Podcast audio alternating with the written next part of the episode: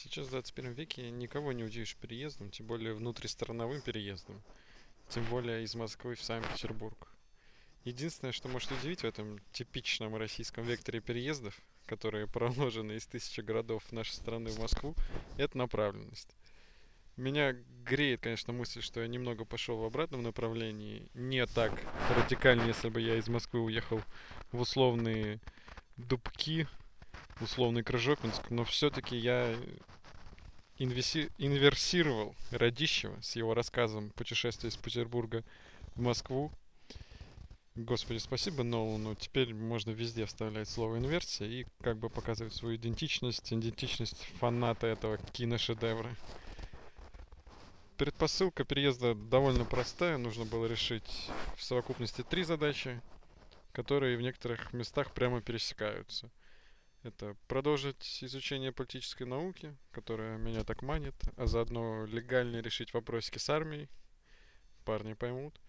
Ни один адекватный человек, по моему мнению, не хочет быть призывником. Контрактником, да, это нормально. Но уж точно не призывником. За бесплатно драить толчки никто не хочет. Собственно, вторая задача это повысить уровень самостоятельности, уровень независимости. Ну, тут слишком много придется говорить. Это часто психологическая проблема. И смена места совершенно не обязательно, а скорее смена места просто радикально старается решить эту задачу. Третья задача это самая странная задача, которую я пытался решить, это симметрично переехать. То есть повторить путь моей девушки, которая в допандемийный в допандемийных реалиях оказывалась бы в США. Она без меня, я без нее, между нами расстояние. Мы равно удалены от нашей малой родины. В географическом плане, конечно, нихуя не равно. Потому что между Питером и Москвой 4 часа на поезде и полтора часа на самолете, а между Москвой и Нью-Йорком 9 часов, если не ошибаюсь, или 10. Но в психологическом плане я на первых порах даже более удален от родины, ведь я с роду не, не уезжал надолго из Москвы. Это в диковинку для меня, в новинку. Четвертая задача, я сказал третья, но оказалось их четыре, это сменить обстановку. У меня периодически всплывала мысль еще в Москве о закостенелости собственного развития и собственной жизни, московской рутине, которая окутала меня окончательно в 2016 году, когда я сделал себе прекрасные зубы без одного зуба кто видел меня и мою улыбку, они поймут. По сути, все задачи решались в Москве, а третий пункт и вовсе был необязательным. Но я почему-то без особых размышлений выбрал самый радикальный для себя вариант.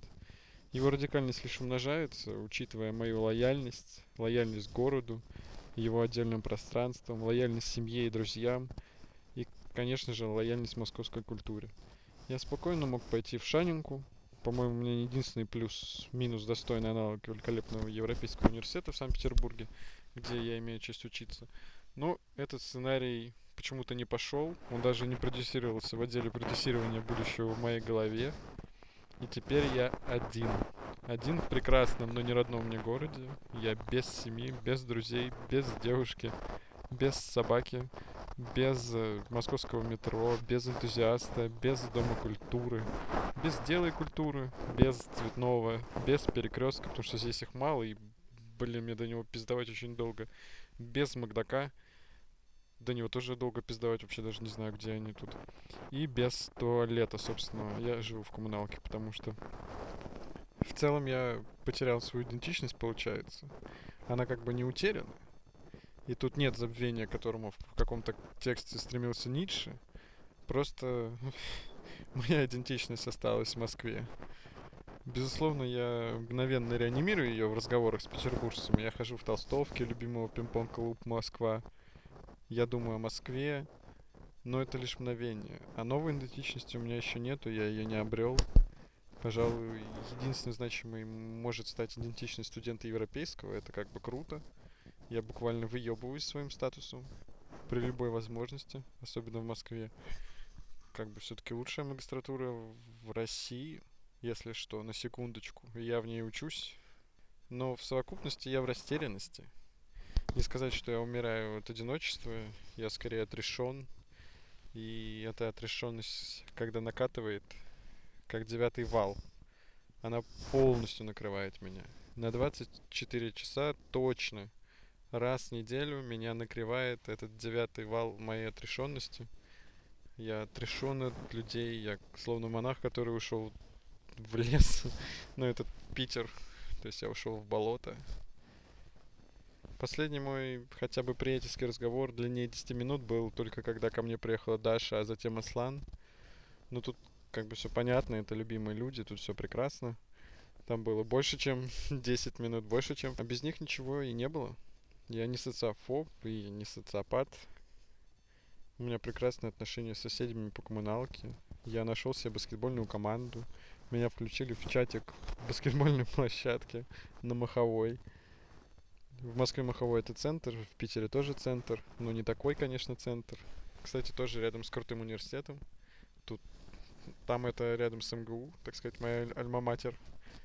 Тут это рядом с моей магистрской альма-матер, с европейским. Что я там говорил? Вот я поделился рецептами ньоков с соседкой. Практически каждый день мы что-то по мелочи с ней обсуждаем. В институте у меня есть парочка знакомых. Есть даже знакомый тезка. Для меня это вообще прекрасно. Егор Егора издалека видит. Егор с Егором всегда мучит.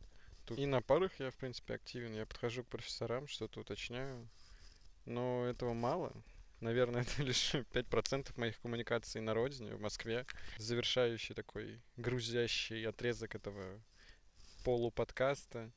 Что мне иногда кажется, что я в темном помещении, в руках у меня маленький источающий слабенький свет недофонарик, и с помощью него я пытаюсь выйти на свет, отыскав дверь, но никак и никак не выходит.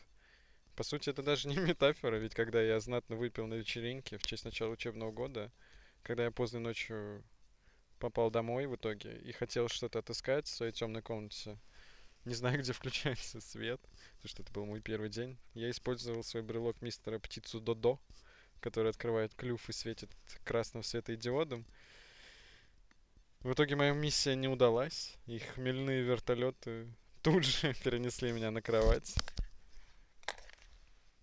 И резюмирую я это тем, что мне нужен свет. Этот свет я надеюсь отыскать после Нового года. Сейчас я, к сожалению, в каком-то полумраке, в пещере из мифа Платона. Платоновская пещера. Слава богу, что мой путь озаряет моя любимая звездочка, которая с московского небосвода спускается ко мне и проводит со мной время. А так, конечно, пока, если отменяют пару, мне становится грустно.